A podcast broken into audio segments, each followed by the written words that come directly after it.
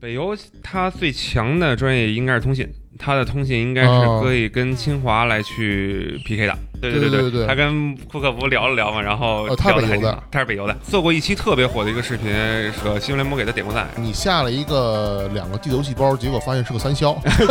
对。你会怎么低调的炫富呢？把 B 站明天收了，交个朋友，对，交个朋友，交个朋友。哟，这是怎么了？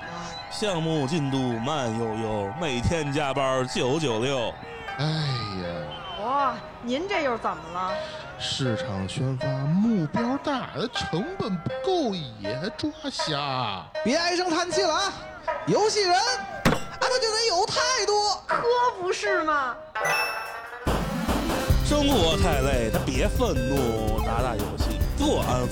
工作之余别痛苦，听听电台更幸福。圈里圈外故事足，一起盘盘这门路。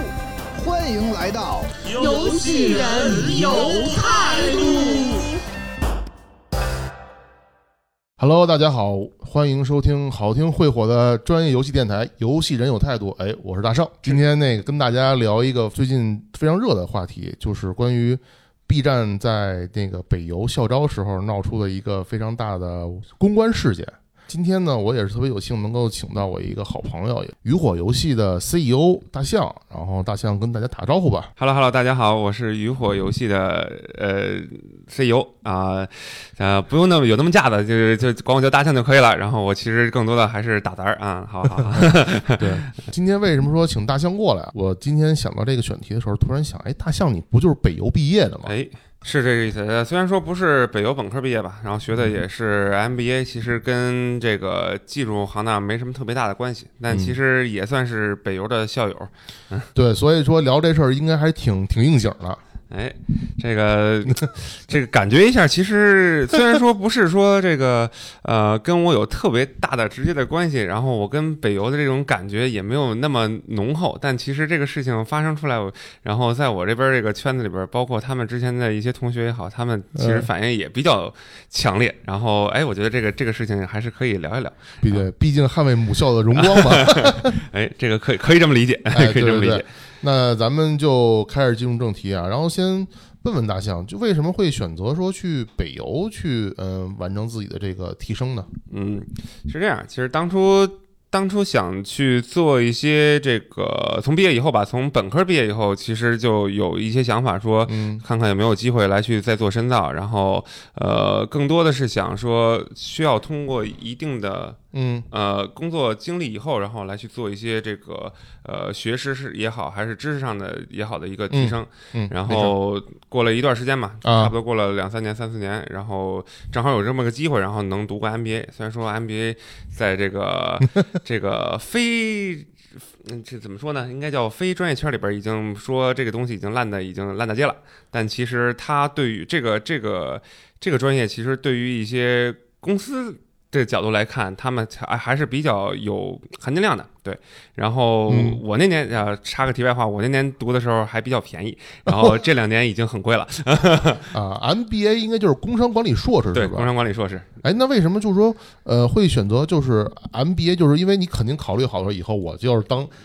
创始人。哎，呃，对，是这个意思。就是当初想的就是说，在这个专业层面上，其实已经学了很多嘛，然后包括策划这个这个这个方向，包括其实技术美术虽然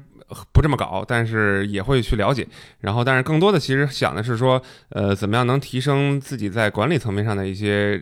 认知也好，嗯嗯嗯还是说为以后去创业去积累一些人脉啊。嗯然后可能会说，觉得这个这个方向的一些专业，从无论是从这个呃这个专业的一些方向性和他本身这个能积累的一些这个同学的一些这个、嗯这个他们的一些经历，对，肯定毕竟毕竟都是说想读这个专业的，要不然就是这个公司的老板，对吧？要不然就是可能有一定这个高管经历的一些人，然后他们来来来去读这个专业，其实是一个共同的一个目标。然后那我需要想的是说，能不能遇到这些人，然后来提升一下我对于这块的一些认知。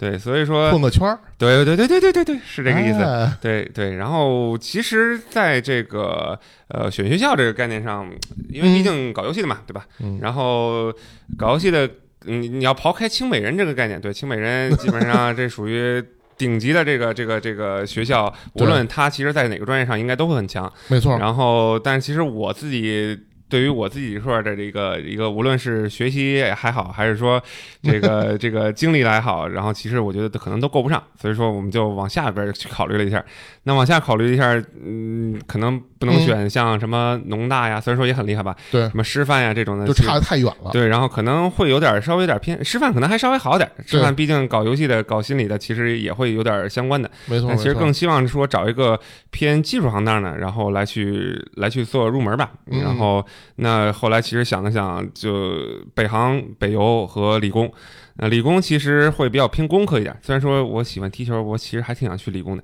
但后来还是说算了，还是还是为了能保证一些有更专业的一些这个这个方向来去对口吧，然后就就最后其实选的是北航和北邮这两块儿，然后当初提前面试嘛，然后都过了。嗯然后最后在选的时候，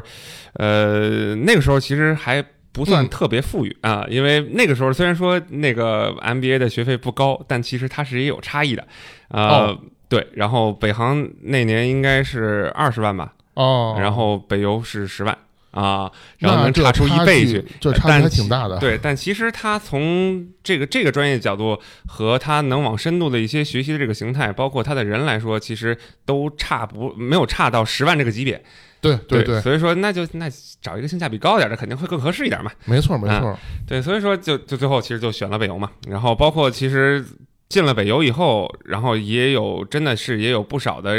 同学，他们也是在做游戏的。然后、哦，是？吗？对，然后我们之前有一个同学，他是读全全职的，全、全日制的，然后我们读脱产的嘛，哦，对对然后对，周周六日去学嘛，然后他全日制的，他之前是他之前就是北邮的，北邮毕业了以后就去完美了，哦，然后完美做的北京大厂，对，然后完 完美做的是做的是那啥，做的是《圣斗士星矢》嘿，啊。大爆款，啊，《圣斗士星矢》，然后那嗯然后就是说。正好他也想往上走一走，然后说前那个就就读的呃想考试那两年，就是正好也找了个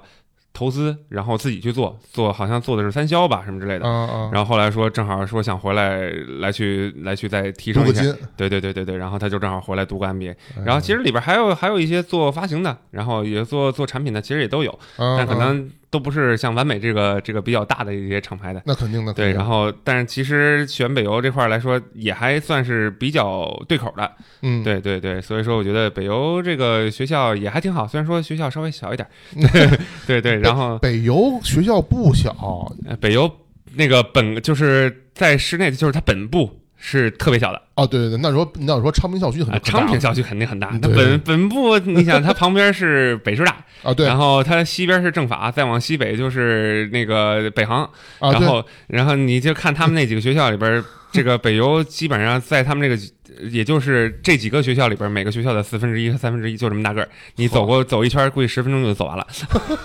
对对，它这校区比较小，但是其实它里边的一些人文环境啊，和它的一些这个学习氛围，其实都还挺好。因为你看你在北邮里边也嗯读了这么多年书，如果说我要不读 MBA 的话，就是作为嗯、呃想在里边深造的，就是在从事游戏行业嗯嗯这个小伙伴来说，还有什么专业可以推荐一下呢？嗯嗯，北邮它最强的专业应该是通信，它的通信应该是哦可以跟清华来去 PK 的。呃，嗯对我我知道北邮通信非常强，是因为它研发了那个那个防火墙。哎，是这个意思，是这个意思。然后其实包括之前在这个 B 站上很火那个何同学，哦，他跟不跟那个比尔盖茨对过话吗？还有跟那个库克也对过话，啊，对对对，说错了，不是比尔盖茨啊，对，比尔哎是比尔盖啊，是库克，库克，对库对对。克对吧蒂？姆·库克，对对对对对对他跟库克不聊了聊嘛，然后哦他是北邮的他是北邮的。然后他之前做过 做过嗯做过一期特别火的一个视频，说呃这个新闻联播给他点过赞，然后就是哦，就是就是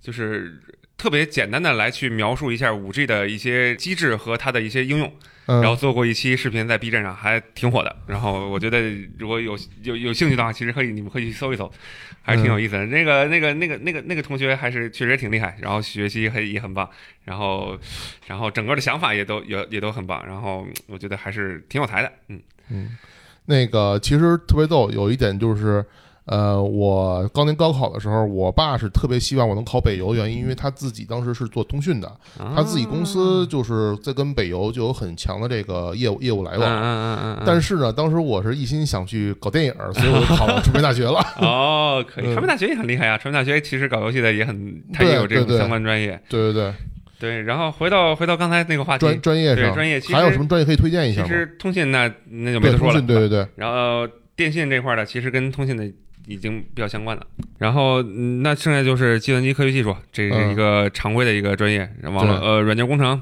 对对然后网络这块儿的，其实对游戏这块儿的整个的一个呃支撑还是还是挺好的。然后就包括我刚才说的那个那个同学，他其实哦之前就是学软件工程的、哦啊，然后他其实毕了业以后就直接去游戏公司去完美了嘛。对，然后他们其实呃北邮其实更多的他们会去三网。三网，对对，那个运营商嘛，对对对，三网运营商会更多一点点。然后我们之前这波进来的同学，不是电信的，就是网通的；不是网通的，就是呃，不是不是不是电信，就是联通的。通的，对呃，不是联通的，就是移动的。反正大部分，你想这一个班里边三个班，总共两百多个人，有差不多四分之一，呃，那倒不至于，一百五有点多，差不多四分之一吧，基本上都是三网出来的。然后对，然后就就就他们做这种的方向可能会更多一点，但是游戏其实也还 OK。然后因为嗯毕竟北邮的牌子做通对信、做做技术这块的牌子在这儿。摆着呢，所以说应该也还没什么太大问题。我爸当时就跟我说嘛，你只要读了北邮，以后出来之后，三大运营商你随便选，我哎都能给你安排进去。对就算你没去，大唐、华为你随便走。是的，是的，是的，是啊，这个意思。就算您这块儿也没去，那好，你在我这儿待着。可以，可以。OK OK，哎，咱们就再说说这个这一次事件里边另外一方哈，这个 B 站。嗯，这个 B 站我还是呃想问问，因为 B 站这几年就是突飞猛进的非常快，嗯尤其在这个游戏发行这块儿，它甚至已经成为了我认为除除了腾讯、网易还有字节以外，又一个发行的巨头。嗯。你怎么看这事儿？其实这样就是拿出这几个平台来去做横向对比。啊你像腾讯和网易属属于一个老的厂商，没错，他们做门户出身的，然后呃后来又去改游戏，然后哎他们自身的流量其实已经很大了，然后做这个方面应该算是一个比较呃资深的，这叫水到渠成。的这种概念呢，我觉得可能会是这种形态，因为游戏毕竟是变现是最好的一个形态嘛。对对对，对而且我觉得他们应该已经形成了很强的竞争壁垒。对对对，包括无论是技术也好，还是想法也好，其实他们这块儿的呃还有人力这块资源、人脉的一些资源，嗯其实他们都很丰富。然后所以说做这个事情应该是变现的一个渠道，嗯然后又再加上一些本身后边儿就是目前这个社会形态，它其实是需要有更多的娱乐精神。那其实它走这个方向其实会更合适一些。对对，所以说其实它这个这个两个这个厂商其实就。不会说更多的来去说这个事情。那其实字节跳动为什么它能火起来？哎，我觉得字节跳动还是一个比较典型的例子，它其实是在于我找到一些更下沉的用户。然后来去做它本身的一些产品，然后这个更下沉用户来转化成它本身的一些游戏游戏用户，就跟这个呃腾讯和网易其实是有差异的。那嗯它更多的是，嗯，嗯哪怕你看现在像还有他们发这个这种超休闲的这种游戏，啊，对对对，轻度游戏，然后他们为什么这个东西比他们重度游戏发好？那就是说他们本身的流量其实是这个用户群体是在于这个形态会更容易接受这个游戏的方式，因为更广一些，对。用户群更广一些，更泛一些。然后对。对于游戏的这个理解，可能他们没有说我就玩重度游戏，或者说我要玩啊。MMO，、我要玩卡牌，我这这种轻度用户，其实他们都不会去考虑玩这种游戏。那反过来说，他们就喜欢玩这种啊特别简单的 呃解谜啊、益智啊，然后无脑的这种点呀、啊，那对对对，对，对于他们来说，他们能接受我功夫的游戏特牛。哎，他们能接受的这种形态可能就是这样的。那嗯。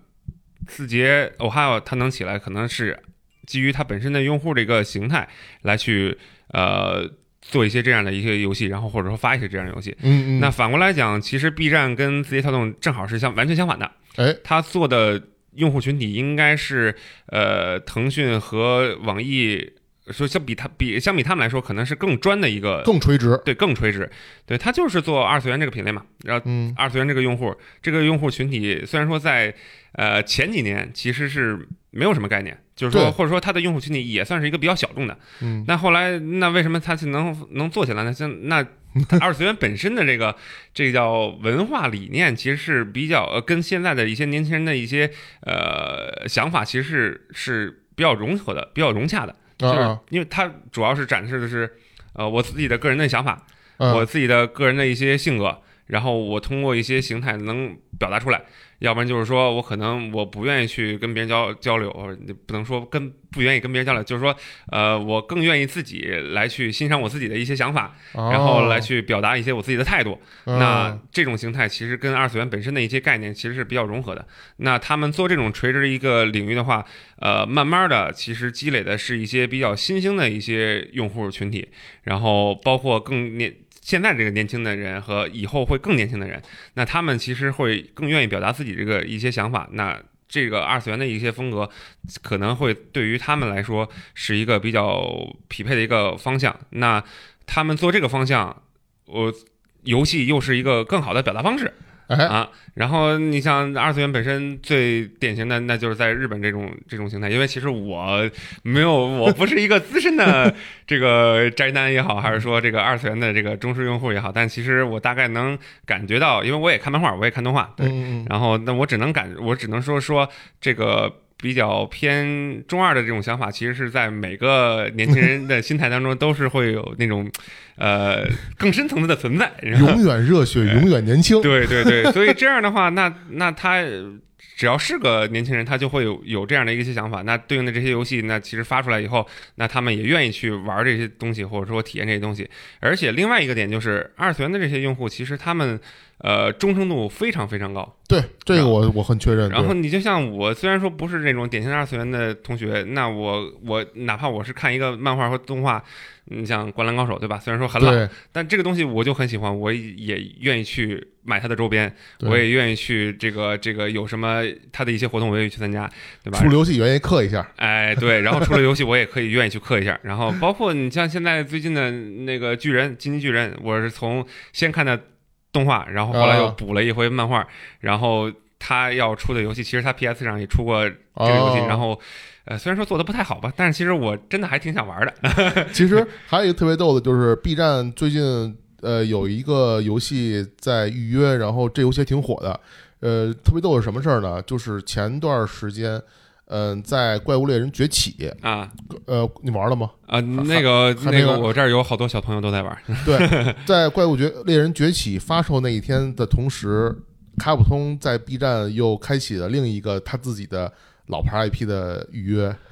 哦，是那个鬼泣手游。哦，我知道了，我知道了，然后。那鬼泣手游是云畅做的嘛，然后啊他们还登录那个就是苹果这次发布会，嗯，就还挺厉害的。哦，对，所以就就是说，其实你能看得到 B 站它现在发的品类，可能不光是纯二次元的啊，因为像之前我们知道那个《碧蓝航线》好像是 B，嗯，对对对对对吧？是的，还有那个重装战机，吗？对对对对啊对对这些都是 B 站首发。然后包括，但是这几年你会发现，它会发很多其他类型游戏，比如说对。二零七七，啊，对对对对，是的，是的，是的，是的，然后像这种，或者像一些其他类型的，像什么 Forza，Forza 啊那个地平线四啊啊啊啊，就是本身是微软自己的嘛，它嗯也 B 站在联联合发。啊，对，所以它你发现 B 站这几年它发的游戏就也是开始破圈，越来越广。嗯嗯嗯，对，所以我就后来我就看这个新闻特别有意思啊。这次是 B 站自己的游戏工作室，应该做研发这块儿的嗯去招人，所以你怎么看 B 站的研发能力呢？B 站的研发，其实我对于它本身的研发不是特别了解，因为其实无论是它从它本身的产品来讲也好，还是说之之前他其实嗯我好像没听过他自己有什么产品来去发，更多的是代理对，更多是代理和发行嘛。对，然后他们自己既然想做这个事情，那可能就是说，呃，我已经不局限于我要自己发了，那发只能挣一挣一半的钱嘛，对吧？对啊，那我肯定是自己挣钱，自己自己自研自发，我挣的是百分之百的嘛，对吧？哎那肯定是这样。所以说他们要开始做这个事情，就是他们肯定有想法来去把这个方向，或者说把这个盘子来做得更大一点。嗯，那他本身自己的研发能力其实不好说。你想嗯现在，嗯，那个字节跳动挖人挖那么狠，哦，我字节跳动前段时间上那《海贼王》，据说销量也这个收入也很不错。对对对，然后我们这儿有个小伙伴就在玩《海贼王》，就是出了以后就玩玩，就是你即便是真的就看一遍它的剧情，然后包括它的这个这个品质嗯和还原本身漫画的一个过程，嗯，我觉得做的都是挺棒的。虽然说我只是看了看他玩，但我觉得 确实还挺棒的。人嗯这这也属于字节跳动能拿得出手的第一个产品，对对对第一个产品。然后你就返回来再说 B 站呢，他们可能我估计应该也是受字节这种影响吧，因为嗯就跟就像刚才咱们拿字节和 B 站来去做横向对比，对一个是做泛用户的，一个是做垂直的。对，那既然他们做泛用户的都能来去这么做、做这个方向，那那 B 站肯定是能自己肯定是有想法，而且他肯定是能力能做起来的。对，那那就看现在他怎么来去呃提升他本身的研发能力，因为嗯毕竟。字节之前花大价钱来去招人，对吧？那嗯 B 站其实目前看起来好像还没有字节跳动做的那么风风火火，或者说他做的那么价值那么大。对，嗯，我然后那换换个角度来说，他来去这个这个招毕业生，那他招毕业生的概念好像是不是就是说我要从头开始先培养这帮人，先先跟我们一块儿来去磨合好几年，然后咱们做长线的发展，对吧？那那可能是从这个角度来去理解，因为确实是不知道他们在在做社招的层面上有没有什么新的动作。这个我还真不太清楚，对，嗯然后但是只是说从毕业生这个角度来讲的话，我可能是这么理解啊，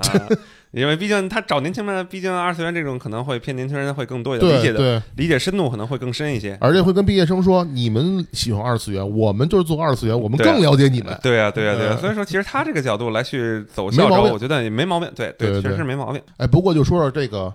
校招这事儿，你作为 CEO 来说，你觉得，嗯，你更看重这个校招的是哪一点呢？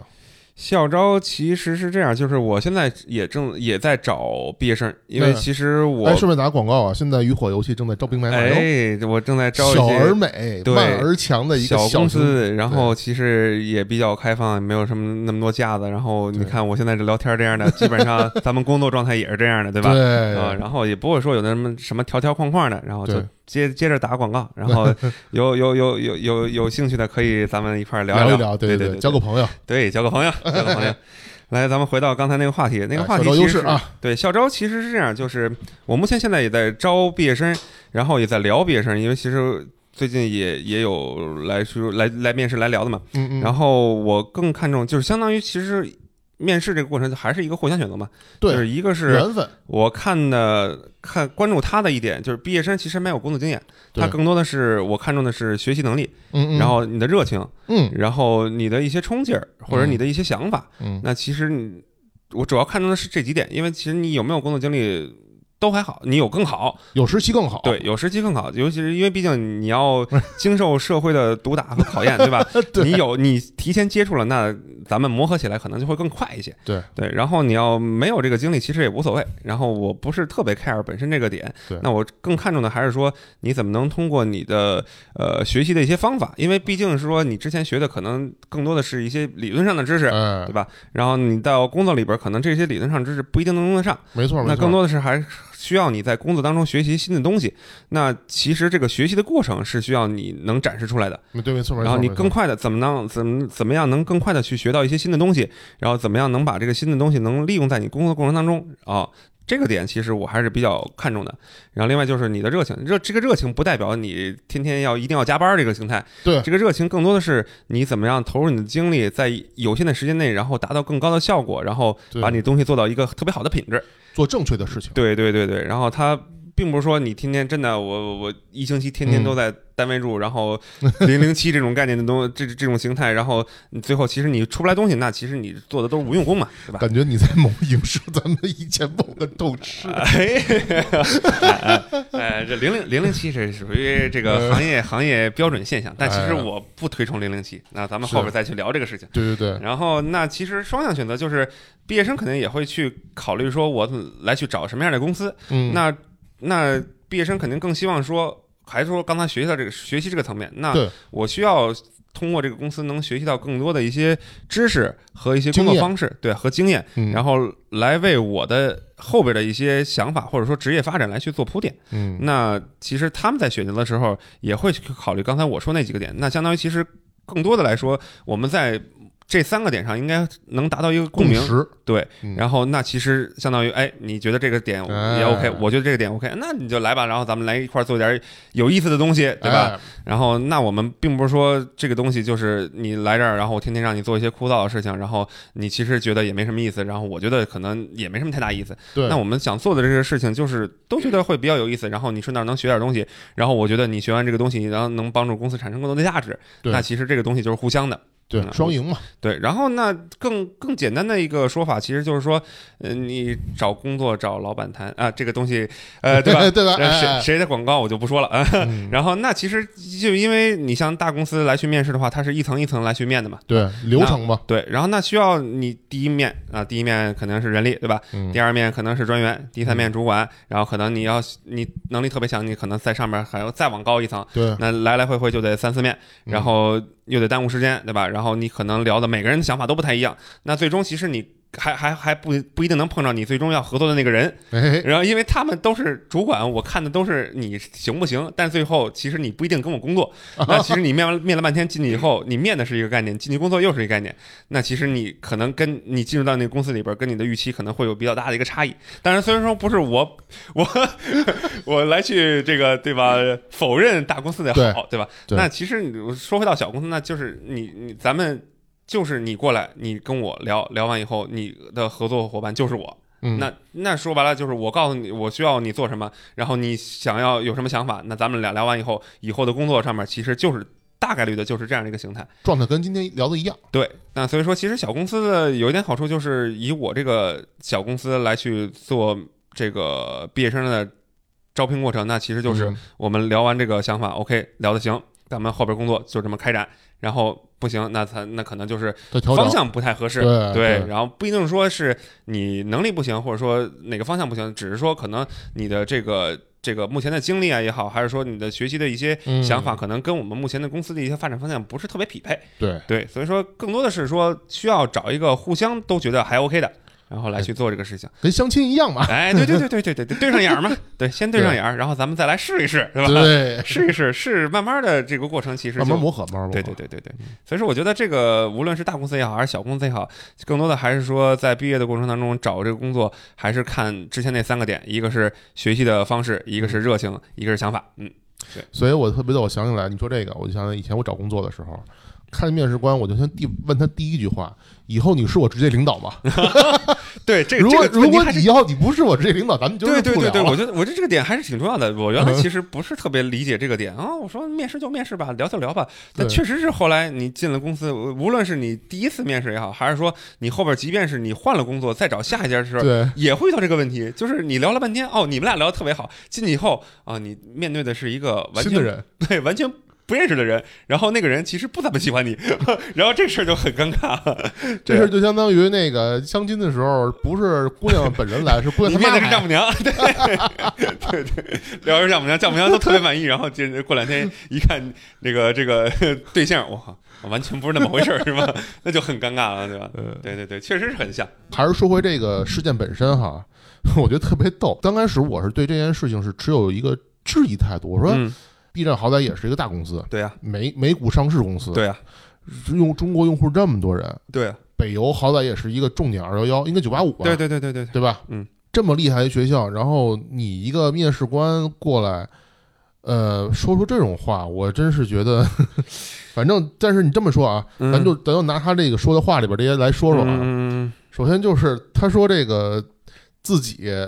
这个炫富这个这个事儿，嗯嗯，我就觉得特别的扯，因为我嗯觉得真的你在北京，你开法拉利。对吧？十手法拉利它也是法拉利，哎，没错啊。问你这么一个问题，嗯你怎么看待它里边说这个真的可能已经是什么财务自由了？嗯嗯嗯嗯嗯，你怎么看待这事儿呢？嗯，其实吧，就是刚才大圣你这块儿也聊过，本身这块儿的一个，无论是房价也好，还是这个整个概念也好，包括它的事件这块儿也好，其实嗯我更觉着，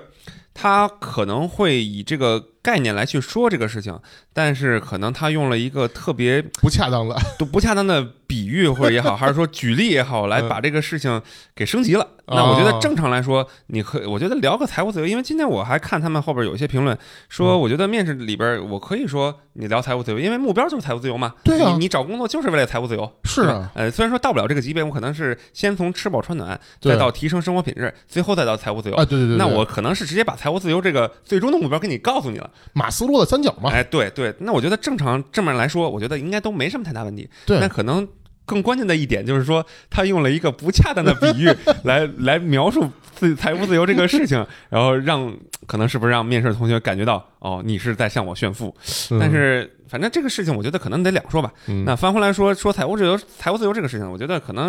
我觉得正常一个有有这个能生活下来的人类，都希望能追求财务自由啊，这所有都是钱，对吧？谁我我我这辈子不用再为钱愁了，对吧？对，那肯定都会都会愿意这个事情。那这个东西，但是财务自由其实也分度。那每个人的其实欲望是不太一样的。嗯那打个比方，其实我我我自己打个比方，我开个农场，嗯，我自给自足，吃喝拉撒睡行动坐走，我都不愁。对那我不挣钱，是不是我也叫财务自由？对啊，然后我不需要别人来去给予我更多的呃物质上的一些需求，嗯我天天吃我自己种的菜，然后我不用去下饭下饭馆，然后或者说不用买房子，我啥都不用了，那这是那我没有无欲无求嘛，对我这是也属于财务自由。对那如果是说我真的就想买奢侈品，我天天要买十一百多套房子是吧？买二 二百多辆车，然后让周游世界干这干那，那这都需要花钱的。抬升个 B，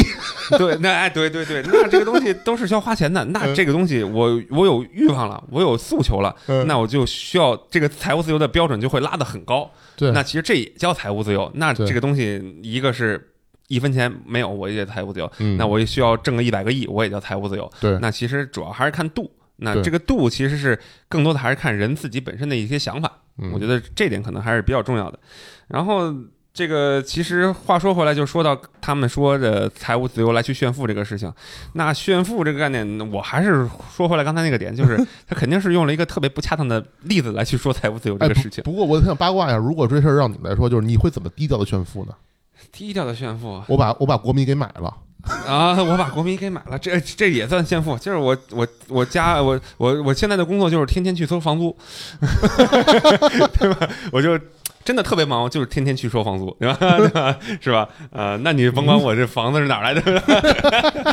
对吧？嗯但其实我觉得这个点就就怎么来去炫富，就我觉得是说着。嗯也有心，那听者可能也会去有想、啊有想法。那如果我没有这些欲望，或者说我觉得你说的这个事情哦，我无所谓，嗯那其实我觉得可能也就无所谓了。嗯那可能就是正好你说这个说这个人稍微带了点情绪，你听这个人正好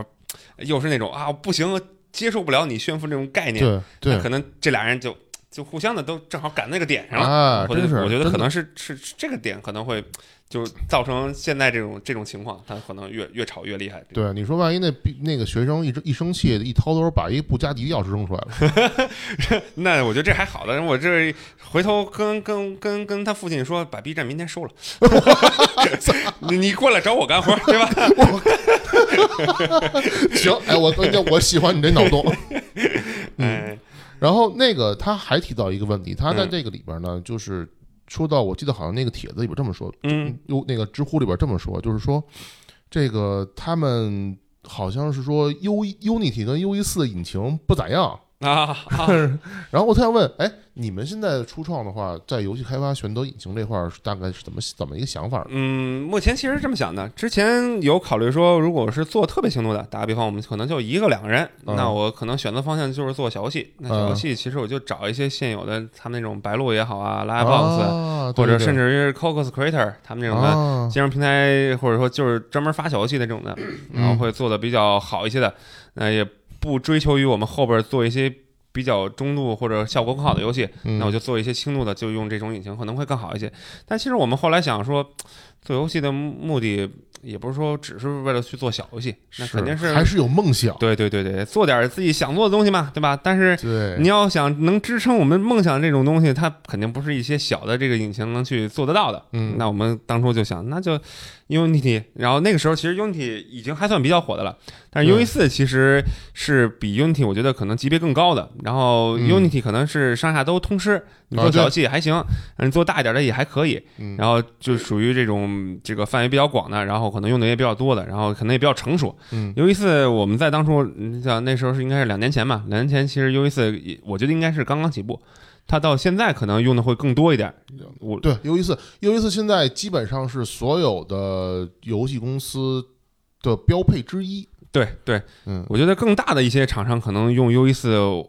会更好一些，因为它的效果，无论是效果也好，还是说它的整个的一些这个开发流程，要比我觉得应该要比 Unity 会更方便一些。你看我们公司在做这个买量视频的时候，嗯这个流程已经全变了，现在就已经把 U 一四作为一个主要的生产环节。啊，就是说，我们现在不光做游戏，就是说我们在做视频的时候，其实都已经在大量使用 U 一四。啊，对，就是因为它确实。高效，确实高效。啊、对对对对对对，反正我是觉得 U 一四，因为我没有用过，我只是看别人用过。然后因为因为 U 一四更多的来去做一些重度的游戏啊也好，对然后它的无论是它光影啊，它的这个这个对画面表现引擎的一些支持，对它的效果嗯都是很棒的。然后但是其实你做小游戏 U 一四用不上，对，主要是用不上，这就浪费属于就是主要美术成本太高了。对，而且属于那种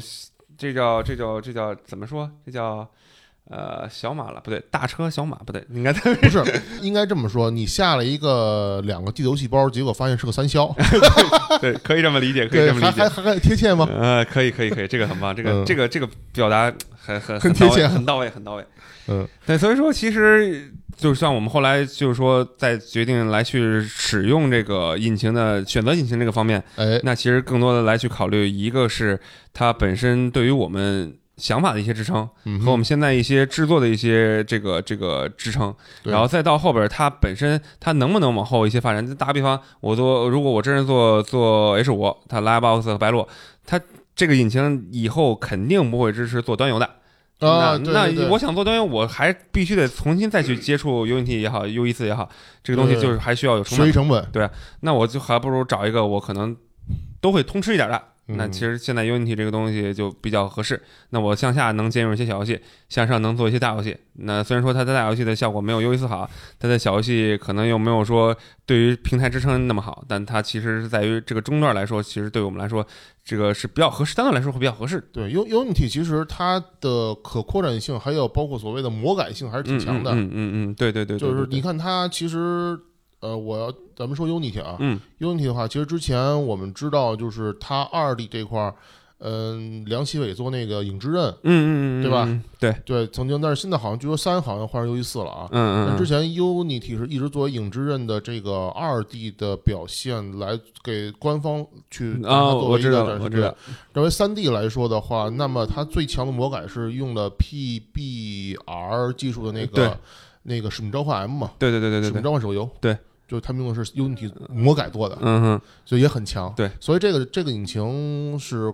上下限都挺高的。对对对对对，是这个意思。其实我可以再插，其实我可以再插一句啊，嗯这个白鹿这块儿我还真是有一定了解，就是嗯我我是怎么我是说怎么知道他们的呢？嗯。就是白鹿它其实是一家偏做 H 五的一个产品的一个一个一个平台，啊哦，对他们是个平台，然后哦。他们是特别逗，他们是研发了一系列工具，关键这一系列工具都是免费的。对。我给你举个最简单的例子啊，就是我们现在应该知道，比如像 Live 二 D 嗯。这种制作工具，比如像那个就是呃就是日本那个 Live 二 D Cam 那个那个我知道。A B 那那软件，我知道我知道，还有像那个 Spine 啊对吧，Spine 我知道，对，嗯。这些都是要要收费的，而且费用还不低。但是白鹿自己做那个 Live 二 D 的那个叫 Dragon Bone，就是龙骨啊，龙骨啊，这是个免费的，而且它是可以直接读那个 Spine 文件。的。哦，龙骨是他们家出的呀？哦，我操，我头一次知道。哦，我跟你讲，当时是这样，我特别逗，是我当时是去要做一套 Live 二 D 的素材，嗯嗯，嗯。结果发现这个 Spine 呢是要付费，而且挺贵的然后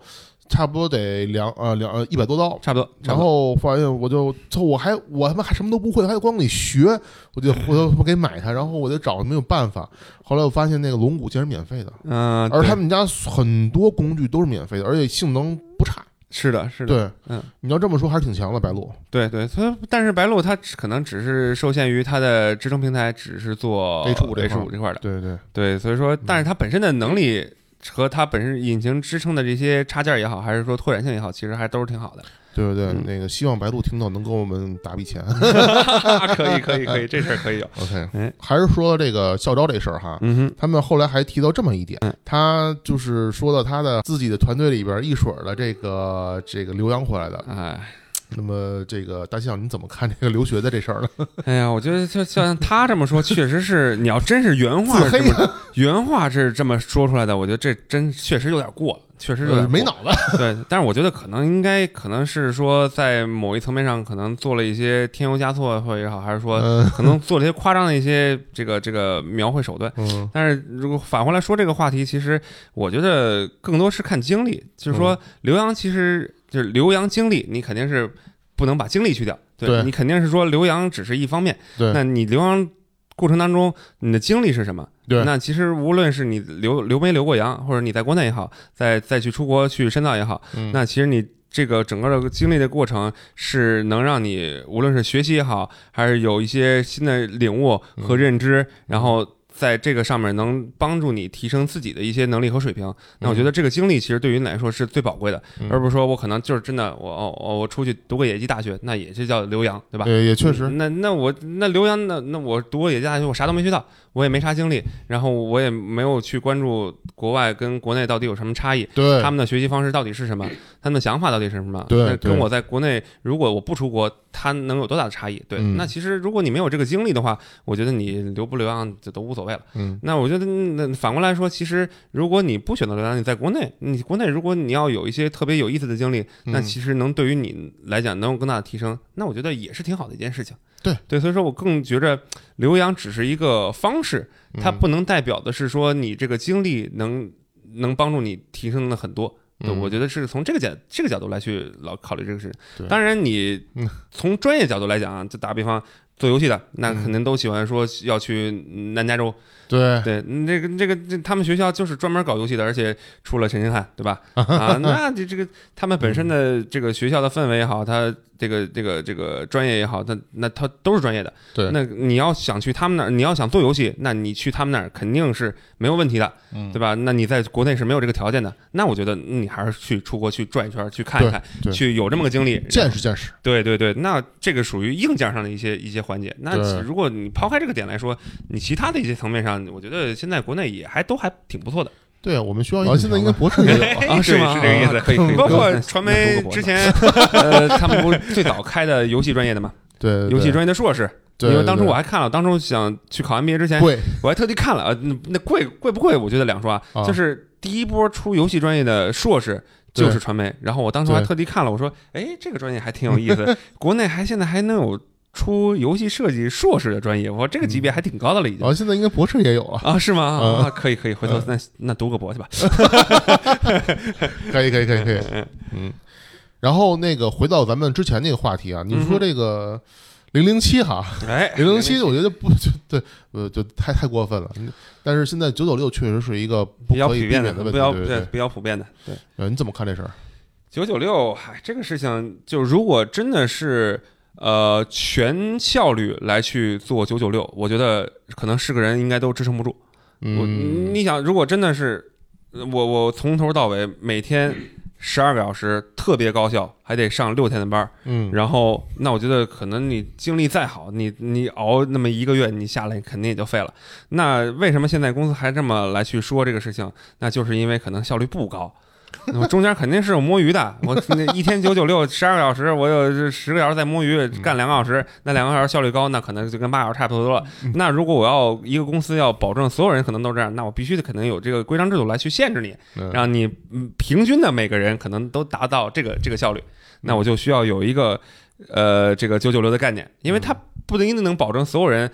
八个小时工作都是高效的，那我可能就就得把时间拉长，然后你有的人高效，OK，那我就。高效了，那有的人低效，那可能十二个小时就有两三个小时，嗯。那相当于平均下来，那其实我整个公司嗯。是八个小时的，啊，这个概念肯定就是作为一个管理者。对管理者，那肯定是希望我的公司的整个团队的效率是至少是能达到我八个小时工作制的。对对对，那你因为产出被给给保证嘛？对对，对，那那其实问题是在哪儿？出在效率上面。对对对那效率又是哪块儿产出呢？那就是管理层面上有问题。啊，你管理你我天天管理不好，我没有目标，我不知道该做什么，那我就在那儿闲着呗，对吧？我闲着完了以后，你管理层还说你闲着没事儿干，那是因为你管理层没有目标啊。没有，你要有目标的话，那哦，我知道该做什么，我要把这事儿做完了。如果我做不完，那说明是我能力的问题。对如果你做完了再不行，那就还还是可能再回到管理层面问题。那相当于正常来说，它这个应该是属于一个比较良性的一循环。我管理者设目标，然后你完成，然后你能力好，那可能呃你在规定时间内更高效的完成了，那你就需要有新的目标。那我可能管理者哦知道你该涨钱了，我先给你涨钱，然后再给你新的目标。嗯那其实这样是一个比较良性的一个循环。对对对，那不好的循环就是啊，我也不知道你该干嘛，那我也不知道我该干嘛，然后咱俩耗着呗。然后我觉得，哎，我我该挣钱了。然后那管理者说你不该挣钱，因为你没干到我想干的干活干的活儿。然后我，然后那员工还说我天天九九六呢，那九九六那保证是你基础效率，然后你又没出活儿，那那这互相撕逼去呗，对吧？那正常情况下，那公司那效率为什么低？然后这个员工的士气也不高，那那就是一个这样的一个形态。那我其实我个人挺不希望九九六这个形态的。然后我们都经历过，对，然后你就像咱们之前的公司对吧？哎然后再往前也好，然后或者说后来我再往后找的一些小工作室，他们他们觉得九九六就是标配。他们其实感觉像是说，别人公司就这样做，那我就也得需要这样做。那句话怎么说啊？叫战术上的勤奋不能掩盖你战略上的懒惰。哎，这个特别到位，这个特别这确实特别到位。但是这个属于行业当中的一个潜规则，这个事情，他们如果自己其实自己没有一些想法要要去改变的话，嗯，那其实他们应该也就不会去做改变。然后，那可能还有一种角度来去理解啊，哎，啊，那就是说我就是为了上线，我就为了这个效率，我就为了时间，我就特别就赌这个，对赌这个时间点儿。我就我就这叫兵贵神速嘛，对吧？那那我就需要你在特别短时间之内把这事儿做完。那你即便效率再高，我其实可能也都不一定做得完，对，对吧？那那我就那我就必须得你虽然说做不完，但最起码我按照这个效率来去做的话，能给我做到什么程度，我就能我就能这么上，对对吧？那这个东西就逼着你往前做。但其实这个属于另外一种形态，就是说，呃，我的目标是很明显，但是我的压力太大了。然后你会把人直接给压死，这个东西，嗯我觉得是个员工可能他就接受不了这么高强度的一些工作，而且可能还给多少钱都不好使。对啊，你超出了我本身的工作能力范畴，或者说已经超出了我对于工作本身的一些认知了。对，那我觉得这个你这么改这么搞，其实也不太合适这么搞直接 ICU 了。啊。对对对对，其实还有一种特别不推荐的，就是还有一种特别让我们觉得很恶心的方式，就是因为你天天得开各种各样无数的会，嗯哼，导致你没有时间正常时间去。哎对对对然后这种九九六是最伤的了。对对对对，就是白天啊开会没啥效率，晚上你你你所有白天干的活都得推到晚上，哎，晚上还得通宵加班。我操，这个东西，白天 battle，晚上也 battle。哎，你哎，白天跟别人 battle，晚上跟自己 battle 是吧？对，而且主要是开会这个效率还是确实得有保障。对，这开会这个事情，你开会的目的是干嘛？就是解决问题。你解你解决不了的问题，你开会都解决不了，你下边更解决不了了，对吧？对，没错，那还不如你下边先解决一下，你都带着问题来，然后一聊，那解决不了，咱们换一个方向。你嗯解决了，咱们就解决了。那这个事情你五分钟能谈完的事情，非得掏 掏一小时，然后来来回各种撕逼，然后最后没谈论出一个结果，然后最后下边你还不知道该干嘛。这个东西就是，其实我更在于说，你所有的东西其实都要高效，无论是你在做事的时候。嗯，你会要找到一个更合适的方向来去把这个效率提升起来。对然后开会的时候，其实你也是带着问题来去碰，对，然后你找解能解决的解决，解决不了拉倒，然后咱们再去找能解决的方向来去做嘛。然后其实我们现在这个这个这个团队来去做事，虽然说有的时候可能也会稍微晚一些，但其实每个人都是愿意来去做这个事情。而且每个人，我看今天我看来看的时候，感觉每个人都有自己的节奏。对对对对对对对对，嗯是不是这个意思。我我肯定会在相应的时间会给你相应的产出，但是呢，就是说这个节奏可能我要需要自己把控一下。哎但是你可以放心，我会我会对，一定的时间之内，我们就其实我们定的大目标就是一周之内你要把哪些哪些事儿做完，但是我不管你今天干多久？今天今天今今天做还是明天做，然后你什么时候有灵感，其实你什么时候再做都可以。对对，然后，那我也不要求你一定要去打卡，对，对因为哎，再再打一广告，我们公司不打卡，我们的公司主要是追求效率和自驱来去做这个事情，对对，所以因为自驱力其实还是很强的一个动力，就是，你有想法，你愿意把这事儿做完的话，目标，对我我自己定目标，我自己给自己定目标，其实你的目标感是最强的。没错，你别人给你定目标，就是别人的一些要求嘛，你按照别人完成的这个要求，其实你更多是还是在给别人做这个事情。没错没错，自己给自己做这事情，哇，那我的动力是最强的，我就愿意把这个事儿做到最好，没错，最更高效的把这事儿做完嘛，对吧？要不然他认为对不起自己，对对对嗯对，所以说其实这个事情就是，你只要有回回到刚才咱们说的招 招人这个事儿，那就是你有学习的方式，学习方式就是我们怎么能解决问题，那热情就是我自己给自己设立一个目标，我哎有全部的精力来去把这个事儿做到最好。那把这两个事情达到了以后，你再有想法，你就可以做一些自己想做的事情。对其实这样这个循环就是就良性的，对，就是很良性的，嗯包括对公司也好，或者对你自己也好，其实都是一个很正向的一个过程。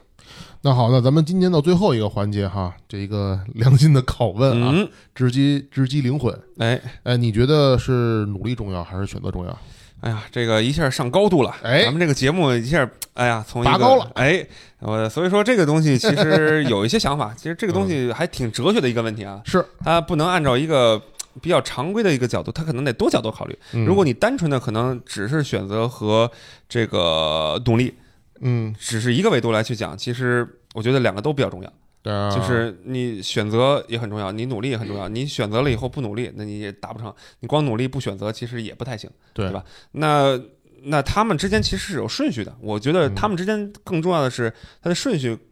会是比较关键的一个这个过程，嗯，就是呃，我是先去选择还是先去努力？嗯那我觉得可能更重要的是，我先把选择会放在前面，就是我要找到一个合适的一个方向，或者说合适一个决策，然后来去定下这个决策，然后选择了这个呃，就是确定了这个方向和决策以后，嗯，我再去做努力。对，这样的话，其实呃会事半功倍。对对那如果你反过来讲，我先去做努力，然后可能我先随便找个方向先做吧，对，然后先做着试试，我也不知道试试往哪往哪往哪走呃。对，然后这个点可能在某一个角度来讲，可能就会有一个事倍功半。啊，对，事倍功半，没错，就是你老 就老得碰，对，老得碰。那那从这个点上来说，就是呃选择和这个这个努力，它其实是有个顺序的过程。嗯那在不同的这个环境呃环境下边，其实它也会有一些不同的理解。打比方，我们现在做这个这个项目，嗯那我们可能没有办法选择一个特别好的一个角度来去切入，嗯，那我们嗯更多的需要来去尝试。那这个尝试呢，就是一个呃努力的过程。嗯嗯，那那因为我不知道该怎么选择嘛，我先去嗯尝试，然后尝试完了以后，我找到了这个方向，OK，我再去做这个选择，然后再去往下来做。那其实这个东西已经是呃三个顺序了，就是先我先努力去找选择方向，然后再去选择我需要做的方向，然后选择完了以后，我再去做努力。那嗯它其实这是一个努力选择、选择再去努力这样这样一个过程。那我觉得，所以说这个过程来讲，它其实更重要的讲的是一个顺序，而不是说它本身的一个占比的一个形态。因为我觉得这两点如果是平衡来讲，那你选择也很重要，努力真的也很重要。呃，这两个是缺一不可的。但怎么样去呃把这个顺序去调整好，那可能就会呃需要说在某一个不同的环境和形态下边儿，然后来去把握这个顺序的一个过程。那就咱们最后插一个小八卦问题啊，哎就是现在虽然这个问题可能在这篇帖子里啊，就知乎这个小找帖子里边可能已经找不着了，但是嗯我好像依稀的记得，当时这个面试官跟这个面试同学啊说啊，他们的目标是要做出一款超越伊苏的作品，然后，然后我就这个对这个大象提个问啊，因为我我不是一个主机玩家，我也我也不太爱玩日式游戏，嗯，伊伊苏很牛逼吗？伊苏还行吧，就是但是我觉得他们如果要是以这个为目标来去做他们本身游戏的一个发展方向，自研团队啊发展方向，嗯那我觉得他们把这个目标定的太低了。好吧，我觉得你你就别别说伊苏了，你就你就先跟原神比，对吧？你人家都出了原神了，你说你一个 B 站，你再不把这个目标拔得更高，你你说你拿一个伊苏作作为一个比较低级的一个这个目标的方向，我觉得对于你们的要求其实是有点太低了。你作为如果是我在我作为一个 B 站的一个主管，你要说出这种话来说，算了算了算了算了，你你这个团队你们换人吧。那么至少你你像你的核心对手，这这个这个主要竞争对手就是欧哈呃不是那个米哈游，嗯对吧？嗯你再出一个比米哈游级别要低的游戏，那人家怎么看你，对吧？啊，那我觉得这个东这这个事情就是是，嗯，当然我们也不否认伊苏的这个水平优秀，对对对对，嗯它也是一个很优秀的游戏，对，很优秀的游戏，对对对对对，所以说，呃。怎么树立？我觉得还是回到刚才那句话，这怎么树立目标还是挺重要的。你大公司真的就得树立一个更好的目标。对你公司本身的，你想一个美股上市公司，你树立一个特别低的一个目标，那人家来都不愿意来。你说你大公司，你给我树立这么低的目标，那我那我我就我就去米哈游了，人家能做原神，对吧？那那其实就是不同的这个层级或者说不同的阶段，你要树立的目标其实还是挺关键的。对我觉得是这样一个一个想法。当然，这个事情他们到底说没说，其实也不太清楚。对，这这这个锦囊八卦，张卦，紧当八紧当八卦。嗯嗯哼